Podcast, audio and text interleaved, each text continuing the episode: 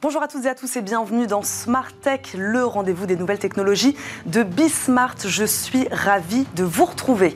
Au sommaire de cette émission, une solution qui va simplifier la vie de tous les développeurs web. C'est l'ambition de plateforme.sh. L'entreprise française s'adresse à tous les sites médias ou de e-commerce. Elle est basée sur le cloud et permet une meilleure gestion de l'infrastructure web. Il faut le dire, très chronophage. Ils peuvent ainsi concentrer leurs efforts sur le développement et l'amélioration de leurs applications. Également dans cette émission, cela va peut-être vous surprendre, mais on déconnecte aujourd'hui dans Smart Tech. On déconnecte de son travail, surtout à l'approche des congés d'été. Messagerie instantanée, boîte mail ou encore réseau professionnel. Tout est fait aujourd'hui pour garder un contact constant avec son entreprise. Pourtant, pour éviter l'épuisement, il est essentiel de mettre en place des solutions de déconnexion au travail. C'est d'ailleurs inscrit dans la loi depuis 2016. On demandera conseil à nos deux invités. Et puis enfin, le rendez-vous, le sens de l'IA avec Laurence Deviller, professeure en intelligence artificielle au laboratoire interdisciplinaire des sciences du numérique du CNRS.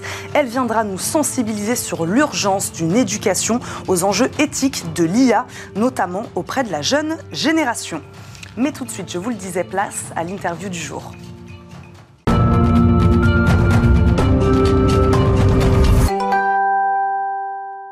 Les développeurs web lui disent merci. On s'intéresse aujourd'hui à une solution de gestion de l'infrastructure web qui, il faut le dire, reste très fastidieuse, chronophage, c'est ce que je disais.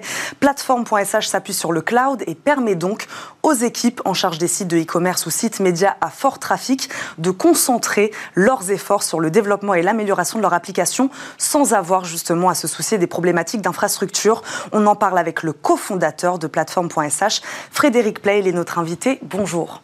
Bonjour, merci de me recevoir. Merci à vous d'être là dans Smart Tech aujourd'hui avec nous. Ma première question est assez simple. Comment elle est née, cette idée, Frédéric Play? L'idée, elle est née en fait d'un constat et d'une conviction. C'est le constat, c'est que le, le, cloud allait, euh, euh, allait gagner la partie. Euh, et aujourd'hui, il n'y a plus tellement de questions sur le sujet. Le cloud est partout. Mmh. Quand, quand, vous êtes directeur d'informatique d'une entreprise aujourd'hui, il n'y a plus tellement de sujets. Vous êtes évidemment, vous allez déployer vos applications, vous allez déployer vos données sur le cloud. Il n'y a plus de raison d'avoir des data centers. En revanche, ce qui est intéressant, c'est que si le cloud est agile, si le cloud est moins cher, s'il est plus sécurisé, en revanche, il n'est pas plus simple. Et euh, s'il y avait euh, euh, une promesse du cloud qui n'a pas été tenue, c'était celle de simplifier l'informatique. Et aujourd'hui, on se rend compte que ce n'est pas du tout le cas. il faut de plus en plus d'équipes, de plus en plus d'outils. Et nous, on prend un peu chez Plateforme SH le, contre-pied de, de, cette, de cette complexité en proposant une plateforme qui, justement, permet aux équipes de développement web et mobile de faire des applications web et mobiles mm. sans avoir besoin de manager l'infrastructure. Vous allez nous expliquer. La promesse, c'est en fait euh, plus de productivité, mm-hmm. plus de temps économisé, euh, et donc euh, on va plus vite à, délivrer ces applications. Mais vous allez nous expliquer, Frédéric Play, pourquoi il est aussi complexe ce cloud, parce que ça nous intéresse évidemment. Donc l'ambition en 2015, hein, c'est ça, je crois, quand vous avez lancé plateforme.sh, c'était de simplifier, c'est ce que je disais, la vie des développeurs web très clairement, et oui, améliorer la productivité au final de, de l'entreprise, de ses développeurs et puis plus largement de l'entreprise c'était l'ambition. C'était l'ambition et c'était aussi le, constat qu'on faisait à, cette époque euh, avec mes, associés. On faisait beaucoup de projets web. Mmh. Euh, on en a fait des centaines, des projets e-commerce, des projets de contenu. Et à chaque fois, on était plutôt bon pour euh, créer des équipes agiles, mmh. des petites équipes de 4-5 personnes qui sont capables d'itérer très vite et de, et de faire très vite des, applications de, bonne qualité. En revanche, à chaque fois, on avait l'impression d'être bloqué par l'infrastructure. À chaque fois, mmh. elle était sur le passage. Et on s'est dit, il y, a, forcément une meilleure façon de le faire. Et c'est comme ça qu'on a démarré en fait euh, l'aventure euh, plateforme SH en disant, OK, on va, on va construire une, plateforme qui, qui, marche mieux. Fast forward, si on, si on regarde maintenant 7 ans plus tard, on est 350, euh, on a plus de 5000, 5000 clients chez, chez Plateforme, des dizaines de milliers de développeurs qui nous utilisent tous les jours et qui effectivement gagnent jusqu'à 40% de temps euh, pour construire une application de bout en bout, c'est-à-dire de la première ligne de code euh, à euh, la mise en production du, de, de l'application. Donc c'est vrai, effectivement, c'est une vraie forte valeur ajoutée pour ces équipes digitales qui sont toujours pressées, qui ont toujours besoin de déployer plus vite. Qui sont pressées et puis qui gèrent de nombreux sites web aussi. On n'en gère pas un quand on est une entreprise. C'est ça aussi. Exact. Les, les applications aujourd'hui prolifèrent. tous les grands groupes en fait managent maintenant des centaines, parfois des milliers de sites, d'applications, parce que tout est... Euh, il y a toujours une bonne raison de faire une application de, plus. Et donc, euh, non seulement euh, il faut gérer le legacy, mm. c'est-à-dire l'ensemble des, actifs. Le digital n'a pas commencé hier, il a commencé il y a, 10, 15, 20 ans pour certains. Euh, et certaines applications, elles marchent. Mmh. Il n'y a pas besoin de les changer. Donc, on est capable de, de les récupérer, de ne pas les changer et, et pourtant de les, leur, leur, donner euh, une place sur le cloud qui mmh. va leur permettre aussi d'être euh, plus sécurisés, par exemple. Mmh. Mais on est aussi capable d'aider les équipes à développer des nouvelles applications. Et donc, notre, notre créneau, notre, notre vision, c'est que, en fait, les flottes de sites web, c'est ça qu'il faut qu'on arrive à gérer pour les entreprises, quelles que soient les technologies qui ont été choisies, celles d'il y a 10 ans, celles de maintenant, euh, mm. quel que soit le cloud qui a été retenu aussi, ça peut être un cloud français, ça peut être un cloud mm. américain. En fait, peu importe le choix des entreprises, nous, on va essayer de les, aider à, manager leurs applications euh, avec toutes ces contraintes et, euh, toute cette gouvernance nécessaire euh, à l'IT. Mais donc c'est cette masse, cette progression aujourd'hui qui rend la gestion de l'infrastructure web fastidieuse, chronophage, c'est ce que je disais, pas seulement. Qu'est-ce qui fait qu'elle est si compliquée aujourd'hui à appréhender? Ce qui est compliqué, c'est qu'en fait, il y a des couches et des couches. Aujourd'hui, on doit orchestrer les containers on doit manager les microservices. En fait, euh, l'informatique continue à être de plus en plus sophistiquée et l'infrastructure aussi. Euh, et, aujourd'hui, les équipes, en fait, elles ont besoin de savoir trop de choses en mm. réalité pour faire leur, travail. C'est trop long de mm. former un développeur web. Il y a une, il y a une shortage, j'allais dire. Hein. Il y a une, carence de développeurs euh, aujourd'hui dans le monde qui est absolument colossale. Il y a, pour avoir quelques chiffres, 30 mm. millions de développeurs, il en faudrait 50 millions. D'accord. Donc il y a vraiment un, manque de développeurs criant sur, le, sur le marché. Si on peut aider ces, équipes à finalement être formées un peu plus vite, avoir besoin de savoir un petit peu moins de choses pour être compétitif, finalement, euh, on fait gagner tout le monde. Et le cloud, comment il s'est complexifié justement ces dernières, ces dernières années? Je ne sais pas, est-ce qu'on a connu une accélération euh, depuis ces deux, trois dernières années? Sans arrêt, il y a des nouveaux services tout le temps. Euh, si hmm. vous managez une infrastructure comme AWS, qui est le leader, vous regardez sur le, sur le site web, il y a 300, 400 produits. Hmm. tous ces produits, il faut les, les, assembler. Donc il faut des équipes très compétentes. Ces équipes, elles sont dures à trouver. C'est le profil, le fameux profil DevOps. Euh, qui est un buzzword aujourd'hui, hein, mais qui est un peu le, le, le, profil de, de l'ingénieur IT mmh. qui comprend les développements web. Ça, c'est des profils qui sont très durs parce que c'est une double spécialité. Donc c'est dur à trouver, mmh. c'est dur à garder. Euh, il y en a pas assez, les entreprises se les arrachent. Et parfois, en fait, si on peut faire les, choses avec une plateforme qui automatise euh, mmh. euh, ces tâches, on est, on est sûrement euh, dans une meilleure situation. Donc, c'est ça qu'on apporte à nos clients. Donc, c'est une solution presque clé en main que vous donnez aujourd'hui aux entreprises ah, c'est pas Vous les accompagnez du début à la fin Oui, complètement clé en main. En fait, mmh. en quelques minutes, on peut, on peut déployer une application. Mmh. en quelques minutes, on peut migrer des, des, des, applications. Le, la, la, la, solution, en fait, comprend tout. Euh, nous, on comprend à la fois euh, les ressources de computing, on, on comprend aussi le, le, ce qu'on appelle le workflow, c'est-à-dire ce qu'apporte vraiment plateforme, c'est la capacité à réunifier le développement et la production mmh. en une seule, euh, en une seule expérience. Donc, on commence à écrire son application sur plateforme, on la déploie sur plateforme, on fait des changements aussi sur, euh, sur plateforme.sh. Tout ça, c'est, mmh. ça se passe au même endroit. Euh, faire un déploiement, c'est plus, c'est plus, c'est plus compliqué. Il n'y a mmh. plus besoin de le prévoir le samedi soir à une heure euh, loin dans la nuit pour, pour éviter de perturber les, les, utilisateurs qui vont être, les, qui vont être connectés. Mmh. on peut le faire à n'importe quel moment, ça va se faire sans arrêt, sans interruption de service sans même y réfléchir. Et on sait que ça va marcher. Donc, c'est beaucoup de sécurité, en fait, beaucoup de peace of mind aussi pour les, pour les développeurs qui, euh, du coup, vont avoir besoin moins de, de, de vont être moins stressés en fait en faisant leur, métier, ce qui est une bonne chose. sur quelle technologie elle s'appuie votre solution exactement? Expliquez-nous comment ça marche. Ouais, alors nous on est multicloud, donc on s'appuie sur toutes les infrastructures. Aujourd'hui, on est capable de déployer sur euh, des Français comme OVH, des Américains, Amazon, Google, Azure, Orange Cloud aussi. Donc on est un petit peu agnostique sur les plateformes sur lesquelles on, permet de faire ces développements. Mhm. Et en fait, on abstrait cette couche-là pour euh, nos développeurs. Donc ce qu'ils vont voir, c'est euh, leur code, c'est les services qu'ils vont utiliser. On fait ça de façon intuitive. Dans un petit fichier texte, ils vont décrire l'infrastructure dont ils ont besoin. On va la créer pour eux en quelques minutes. Voilà, tout ça, c'est complètement automatisé. Et donc, c'est vraiment une expérience de bout en bout euh, pour les développeurs qui simplifie vraiment grandement leur, euh, leur quotidien. Est-ce qu'aujourd'hui, il y a des filières, des secteurs qui font plus appel à vous que d'autres? Alors, il y a beaucoup de beaucoup de, taille de structure peut-être. C'est une très bonne question. Il y a alors beaucoup de boîtes B2C, donc euh, avec soit des sites de marque, soit des sites médias. Mhm. on travaille par exemple pour le Financial Times ou pour des, des, groupes comme ça, pour, pour Nestlé, donc des, des, grands groupes en fait qui ont beaucoup, beaucoup d'applications. Mhm. Beaucoup d'applications fort trafic hein, aussi, fort hein. trafic, ont besoin de faire des changements réguliers parce que ces produits, il y a toujours des lancements, il y a toujours des choses qui, qui nécessitent de, de, de, faire des changements. Mhm. Voilà, donc en fait, on a à la fois des grands groupes comme ceux que je viens de citer, on a aussi des plus petites startups qui ont besoin de d'itérer sur leurs produits très vite. Euh, voilà, on a une variété euh, assez importante de, de, clients. On a des universités, par exemple Oxford, on a des clubs de foot, euh, Arsenal Football Club ou Marseille.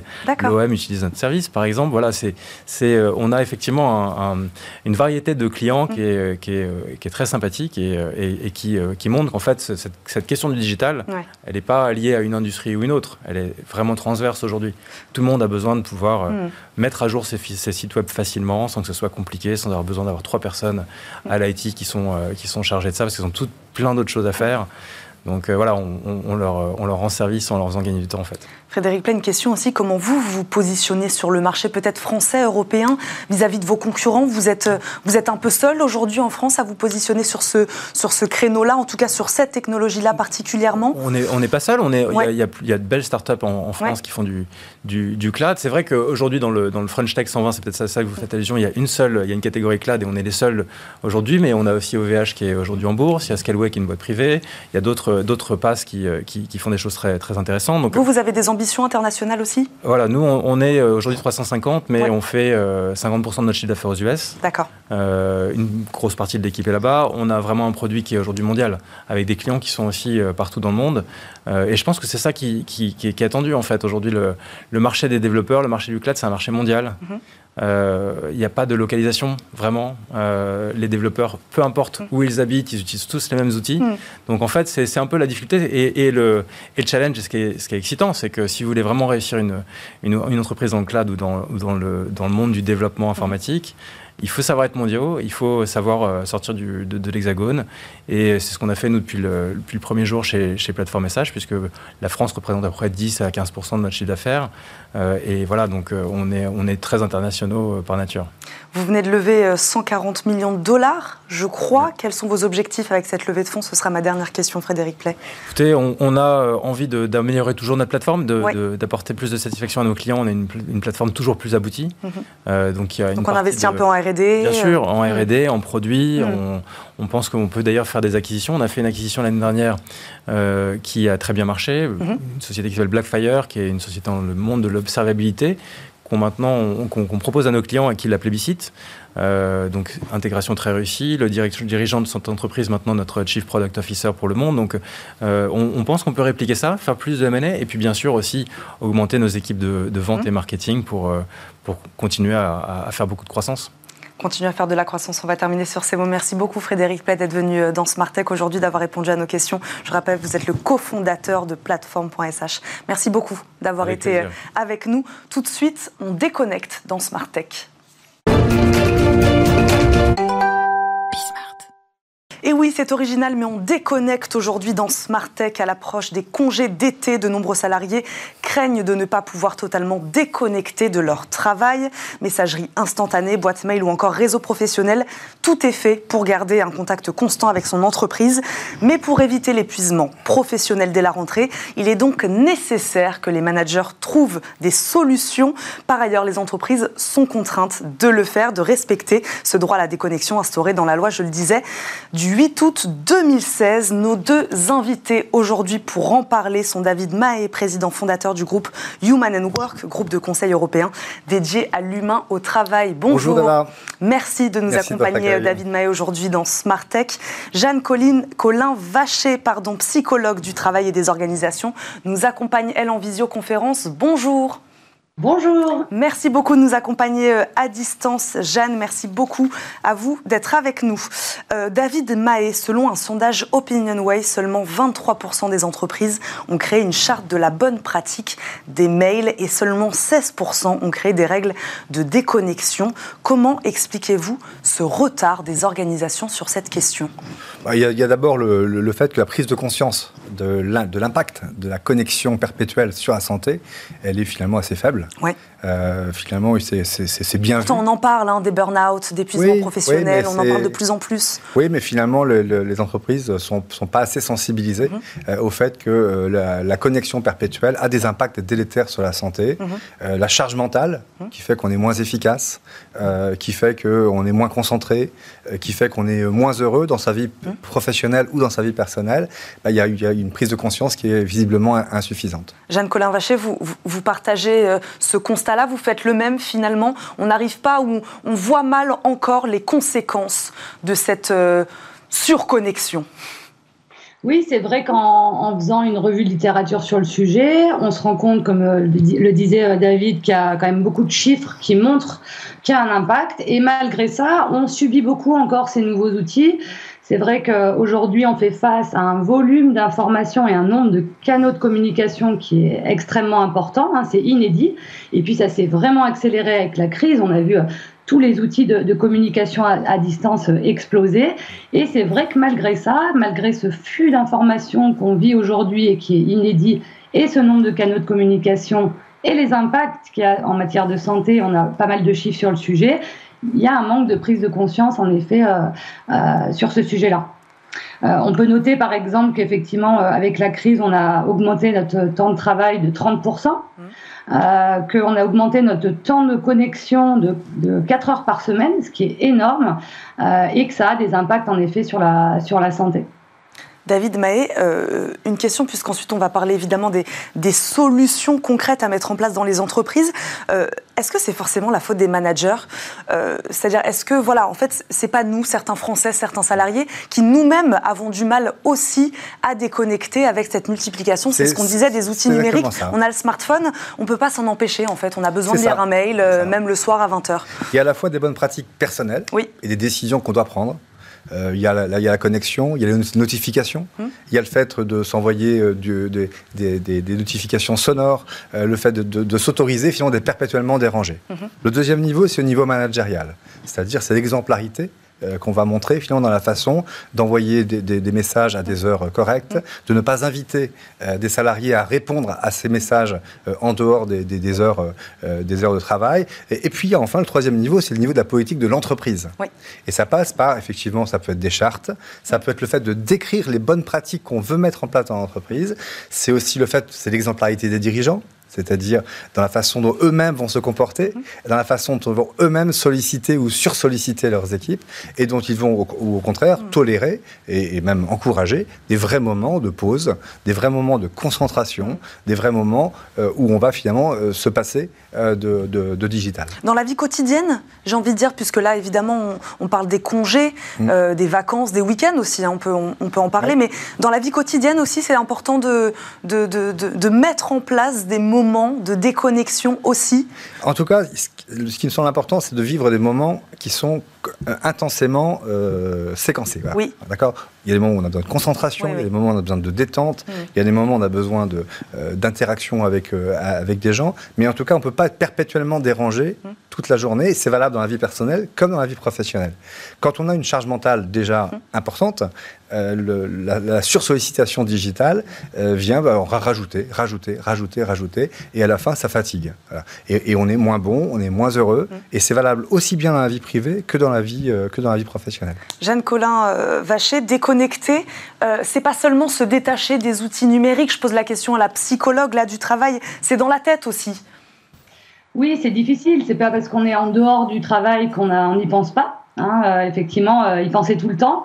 Donc la déconnexion, effectivement, ça peut passer par mettre en place des activités sources de plaisir et de déconnexion qui forcent la déconnexion pour penser à autre chose euh, et pour pouvoir pleinement profiter euh, euh, aussi de ces instants-là. C'est vrai que quand on est dans des périodes de turbulence comme celle qu'on vit, on a plus de risques, plus de sources de stress, mais on appauvrit aussi toutes nos activités sources de plaisir et de déconnexion. On a tendance à plus avoir envie d'aller faire son sport, plus forcément envie d'aller voir les amis. C'est vrai que cette crise a eu un impact.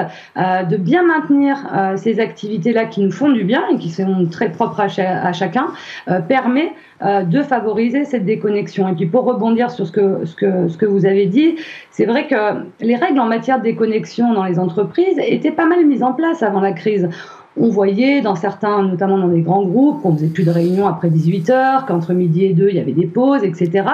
Et, c'est vrai qu'avec la crise sanitaire, on est parti en télétravail pour certains de crise sans garde-fou. Euh, on avait complètement oublié ces règles en matière de déconnexion et puis on, a tous vécu l'enchaînement des, réunions en visio, euh, pas cinq minutes pour faire une pause, euh, l'enchaînement des réunions en distance, etc. Et finalement, on est parti en télétravail de crise sans ces garde-fous et sans des règles de fonctionnement qui sont établies. Donc, moi, je rejoins, je pense qu'il faut effectivement remettre des garde-fous en place quand on va vers un télétravail pérenne, pour ceux qui, euh, qui, sont en télétravail, euh, pour justement organiser ça. Parce qu'on voit qu'effectivement, le temps de travail se dépasse, on a du mal à déconnecter, on est à la maison, donc tout est un peu mélangé. Donc c'est important que l'entreprise remette en place des règles et aussi monitore bien la charge de travail, parce que les problèmes de déconnexion, c'est aussi qu'on a un volume de travail qui est mal maîtrisé aussi. C'est le rôle du manager aussi de suivre la charge de travail pour favoriser effectivement ne pas envoyer des mails le soir et le week-end, excepté s'il y a une urgence. Encore une fois, on n'est pas au pays des bisounours, mais, euh, mais que ça soit pas une règle. Et tout ça, ça a été beaucoup perdu avec la crise sanitaire. David Maé, c'est vrai que. Et puis c'est dans la loi, enfin voilà, c'est ce qu'on a dit aussi. Euh, comment on pourrait définir le droit à la déconnexion, donc, qui est inscrit dans la loi Voilà, mm. si on peut en donner euh, le fil conducteur ou les grands axes, en tout cas, comment il se définit ce droit à la déconnexion Le droit à la déconnexion, c'est. Là, on est dans, chez Spartech, donc ça veut dire qu'on est quand même dans un monde qui est de gens très digitalisés et souvent même digital native. Donc le droit à la connexion, c'est déjà l'invitation qui est faite aux entreprises de discuter mm. de la question de la connexion. Et l'idée de, si possible, euh, affirmer une politique, signer des accords qui fixent finalement une des règles du jeu dans, l'entreprise. Euh, ça veut dire ensuite, deuxième point, qu'il faut être capable de, euh, bah, de, décrire ce qui, ce qui semble être des bonnes pratiques pour l'entreprise. Ça peut être la question des horaires essentiellement avant la crise, ça, se limitait d'ailleurs à ça, hein, ça se limitait aux, questions de week-end, de soirée, etc. Et maintenant, on, doit évidemment renouveler ces accords parce que beaucoup de choses ont changé. Mhm. Beaucoup de choses ont changé. Euh, le digital touche maintenant l'intégralité euh, des salariés. Euh, la, connexion permanente touche l'intégralité des citoyens en, général. Et donc, et aujourd'hui, on a souvent le même outil à la maison et au bureau. On a le même téléphone, on a le même ordinateur, on a et, on, et on a un, temps qui n'est pas, euh, pas séparé. Et donc le droit à la déconnexion, c'est quoi? C'est finalement l'invitation qui est faite aux entreprises de décrire ce qu'elles veulent faire pour prendre soin de la santé mentale de leurs salariés euh, à l'usage du digital. On a évidemment parlé des managers. C'est la responsabilité des managers de mettre ça en place, des services RH. Comment ça marche exactement dans une entreprise? Euh, D'abord, c'est important que l'entreprise ait une politique qui ensuite est mise en œuvre par les managers. Hmm. Donc les managers, ils ont un rôle de relais de la politique hmm. de l'entreprise. En général, ce sont les DRH hmm. et les partenaires sociaux d'ailleurs qui négocient ces, ces, accords. Mais derrière, les managers sont chargés finalement de les mettre en œuvre par l'exemplarité, ce sont des bonnes pratiques, et aussi par le développement des compétences. Parce que finalement, avoir un bon usage du digital, c'est aussi une compétence à la fois personnelle, mais une compétence de l'entreprise. Dans la bonne façon d'interagir, par exemple, on a des clients qui euh, ont interdit les ordinateurs pendant les réunions ou qui demandent à leurs équipes, même si ça, ressemble à quelque chose de préhistorique, de fermer leur téléphone pendant les réunions, pour au moins qu'on puisse avoir une demi-heure de concentration. Mm. Euh, on a aussi des, des, tentatives aussi pour supprimer toute notification. Parce que, euh, parce que quand vous faites une réunion et que personne n'écoute, euh, bah, c'est évidemment. C'est ça, on peut mettre la technologie finalement au service de la déconnexion aussi. Bien sûr. Permettre de bloquer les notifications, bloquer peut-être les appels ou, ou, recevoir des mails après une certaine heure. Ça, c'est possible. C'est possible, mais c'est surtout également euh, convaincre des, des, notamment des jeunes générations mm.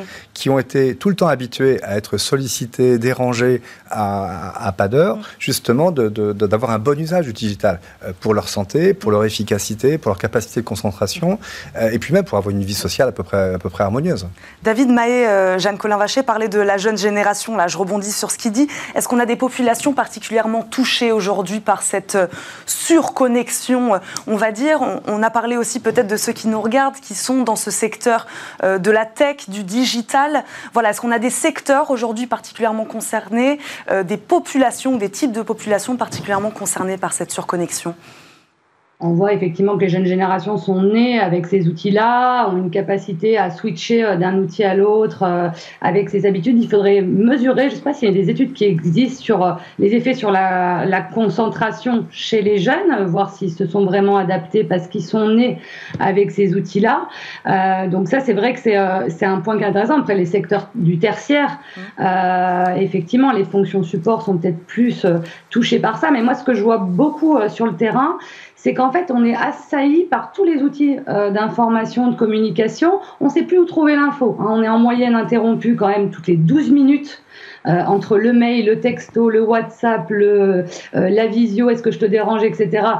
c'est énorme. 60 fois dans une journée, on est interrompu et à chaque fois, notre cerveau met 3 minutes pour se reconcentrer. Donc, toutes les 12 minutes et on perd encore 3 minutes pour se reconcentrer. Donc, on est assailli. Je pense qu'au niveau de l'entreprise, il faut mettre à plat ces canaux de communication parce qu'en fait, on les a déroulés, on les a, voilà, on les a développés, mais les gens souvent savent plus où trouver les informations et ça permet, ça engendre un syndrome qui a été mis en avant qui s'appelle le syndrome FOMO. C'est la peur de louper une information importante et du coup, on est euh, en fragilité par rapport à ça. Donc, on ne sait plus exactement où sont les infos parce qu'entre ceux qui laissent des infos sur le texto, sur le, euh, sur les mails, sur les groupes de discussion, etc., les gens sont perdus. Et ça, il y a un vrai travail à faire dans l'entreprise de remise à plat des canaux en disant bah voilà les infos tièdes, les infos chaudes, les infos froides par exemple, bah, le canal utilisé pour les infos froides mensuelles, bah, c'est celui-là chez nous.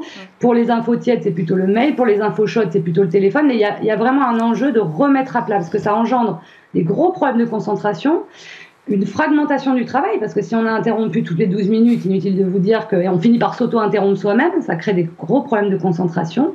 Et puis on n'a pas le sentiment d'accomplissement du travail. Souvent, hein, vous rentrez le soir chez vous, euh, votre mari ou votre femme vous demande ce que vous avez fait euh, euh, dans la journée, on est incapable de savoir. On a fait pas tellement de choses, on a tellement fragmenté son travail. Il y a un enjeu quand même de rationalisation, je ne sais pas si je réponds à votre question, aussi de ces outils-là pour, euh, pour alléger aussi ces interruptions et ces, euh, euh, et, ces problèmes que ça engendre avec cette peur de manquer une information importante. On est quand même 20% à regarder notre téléphone avant de dormir, nos mails pour être sûr d'avoir rien loupé. Et on est 15% à se réveiller la nuit quand même pour savoir si on n'a pas loupé une information importante. Donc c'est quand même quelque chose de, de très conséquent en matière de santé au travail. David Mahé, sur cette euh, question, euh, une solution peut-être remise à plat donc des canaux aujourd'hui, ça peut, ça peut commencer par là aussi. Ça, peut être ça. On peut aussi euh, inviter les patrons de la tech et, managers de la tech mm. à éviter de valoriser, de, confondre la connexion et l'engagement. Ce mm. C'est pas parce qu'on est connecté mm. qu'on est engagé dans son travail. C'est pas parce qu'on est déconnecté qu'on est désengagé. D'accord? On peut faire, Je crois au contraire qu'on fait du bon travail quand on est connecté au moment où on doit être connecté et quand on sait se déconnecter euh, pour faire, pour faire autre chose.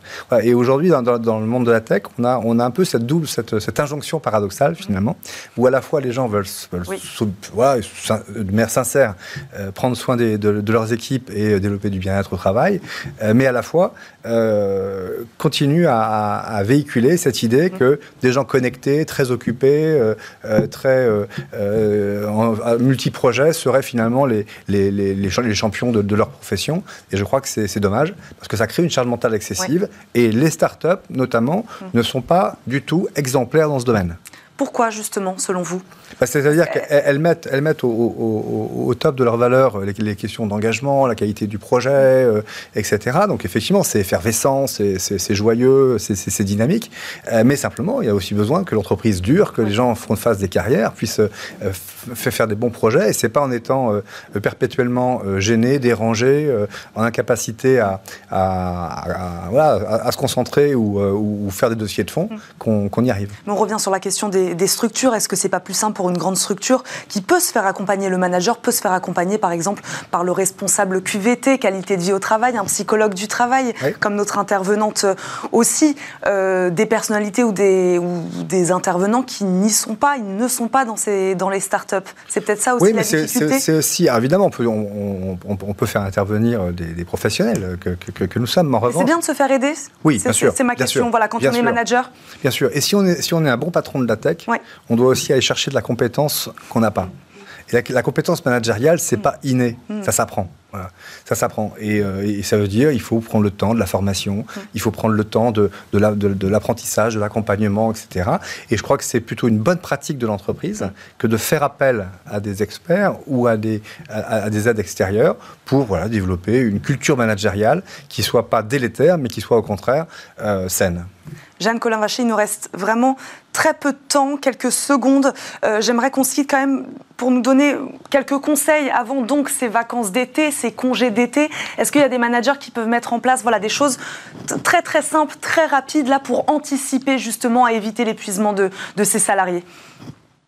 Oui, alors c'est de ne pas solliciter euh, euh, les collaborateurs quand ils sont en congé, essayer de limiter au maximum euh, les sollicitations parce que du moment où on est sollicité, ben, on va pas forcément récupérer. Hein. c'est comme un sportif, hein. on a besoin de récupérer, on n'a pas suffisamment de temps de récupération. je pense qu'effectivement, au niveau de l'entreprise, c'est préparer pour la rentrée des rappels en matière de respect des temps de pause, de déconnexion, de conseiller aux managers, d'échanger au plus proche de leur équipe sur euh, un peu les besoins de chacun en matière de déconnexion, parce qu'on est différent. Il y a certaines personnes qui vont euh, travailler assez tard au travail et puis qui vont jamais rien emmener le travail à la maison. D'autres qui vont préférer rentrer plus tôt pour s'occuper, par exemple, des enfants et ensuite retravailler derrière. C'est pas l'idée, mais euh, c'est de pouvoir engager aussi une vraie discussion sur comment on s'organise aussi avec le travail à distance, quels canaux on utilise donc en, prévision de la rentrée et puis effectivement de ne pas solliciter euh, durant les vacances. De, en tout cas, Jeanne, Colin Vachet, en tout, cas, en tout cas, si on vous comprend bien et si on vous a bien compris tous les deux, c'est important de communiquer en tout cas au sein de l'entreprise pour trouver les bonnes solutions. Merci beaucoup à tous les deux d'avoir débattu aujourd'hui dans Smart Tech avec nous, d'avoir parlé des connexions au travail. Jeanne Colin Vachet, je rappelle, vous êtes donc psychologue du travail et des organisations. David May, président fondateur du groupe Human and Work. Merci à tous les deux. Merci à vous de nous avoir suivis. Non, c'est pas fini. On se retrouve tout de suite après une courte page de pub. À tout de suite.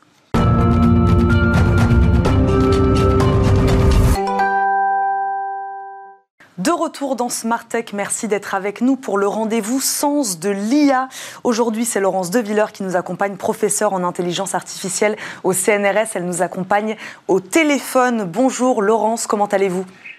Bonjour Eva, merci. Merci.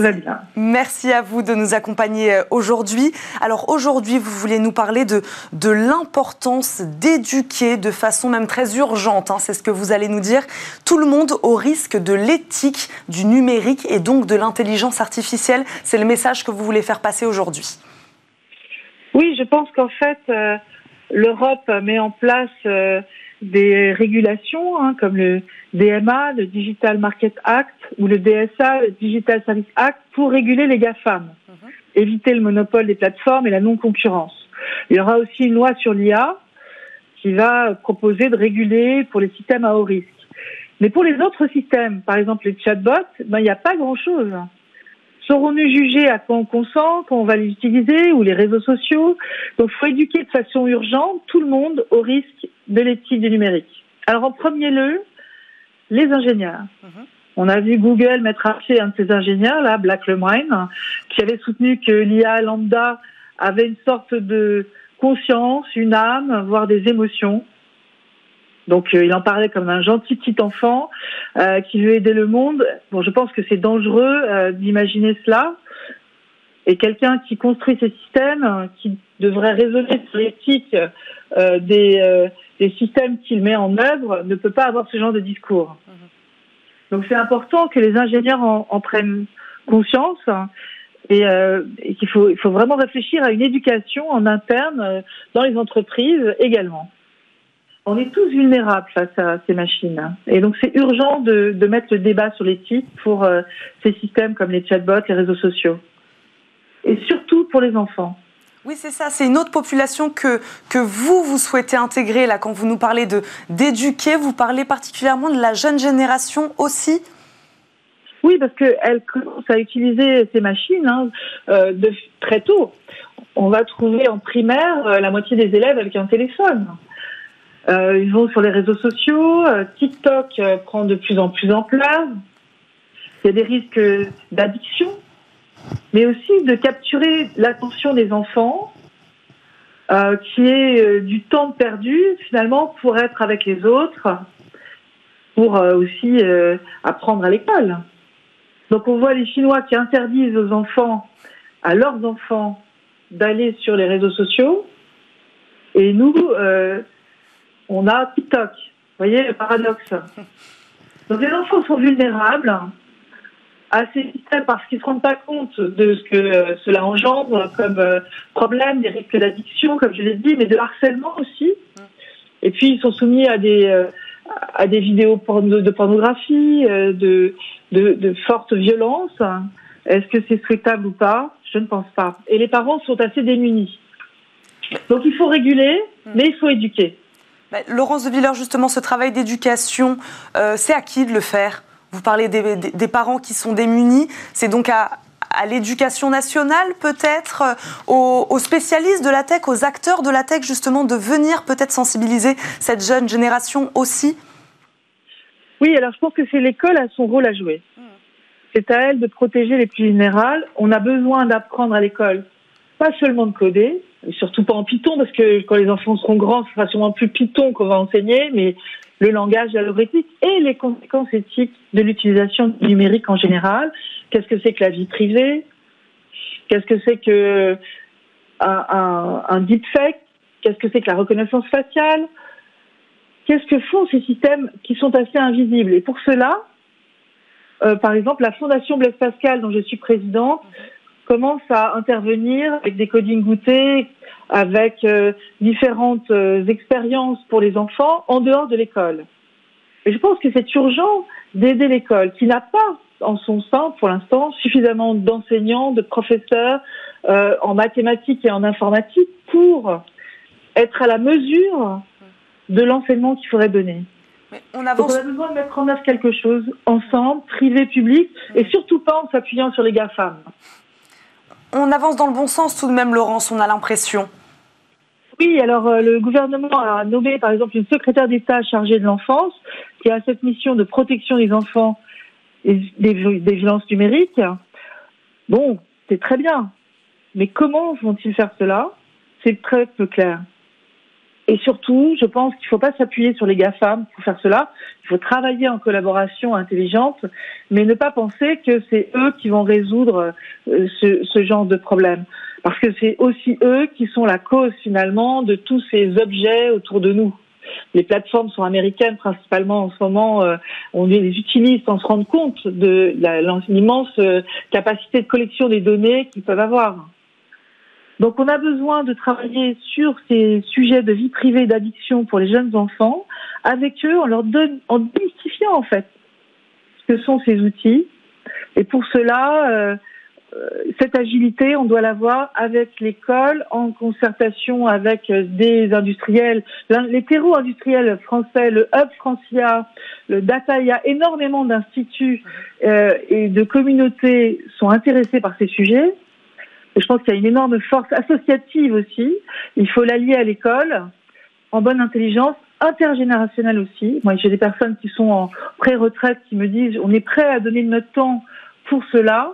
Donc, il a inventé, à créer C'est un travail de tous les acteurs, Laurence, si on vous comprend bien. Merci beaucoup d'avoir été avec nous euh, aujourd'hui dans, dans Smart Tech, de nous avoir accompagnés à distance. Je le rappelle, vous êtes professeur en intelligence artificielle au CNRS. Merci beaucoup de nous avoir accompagnés, Laurence.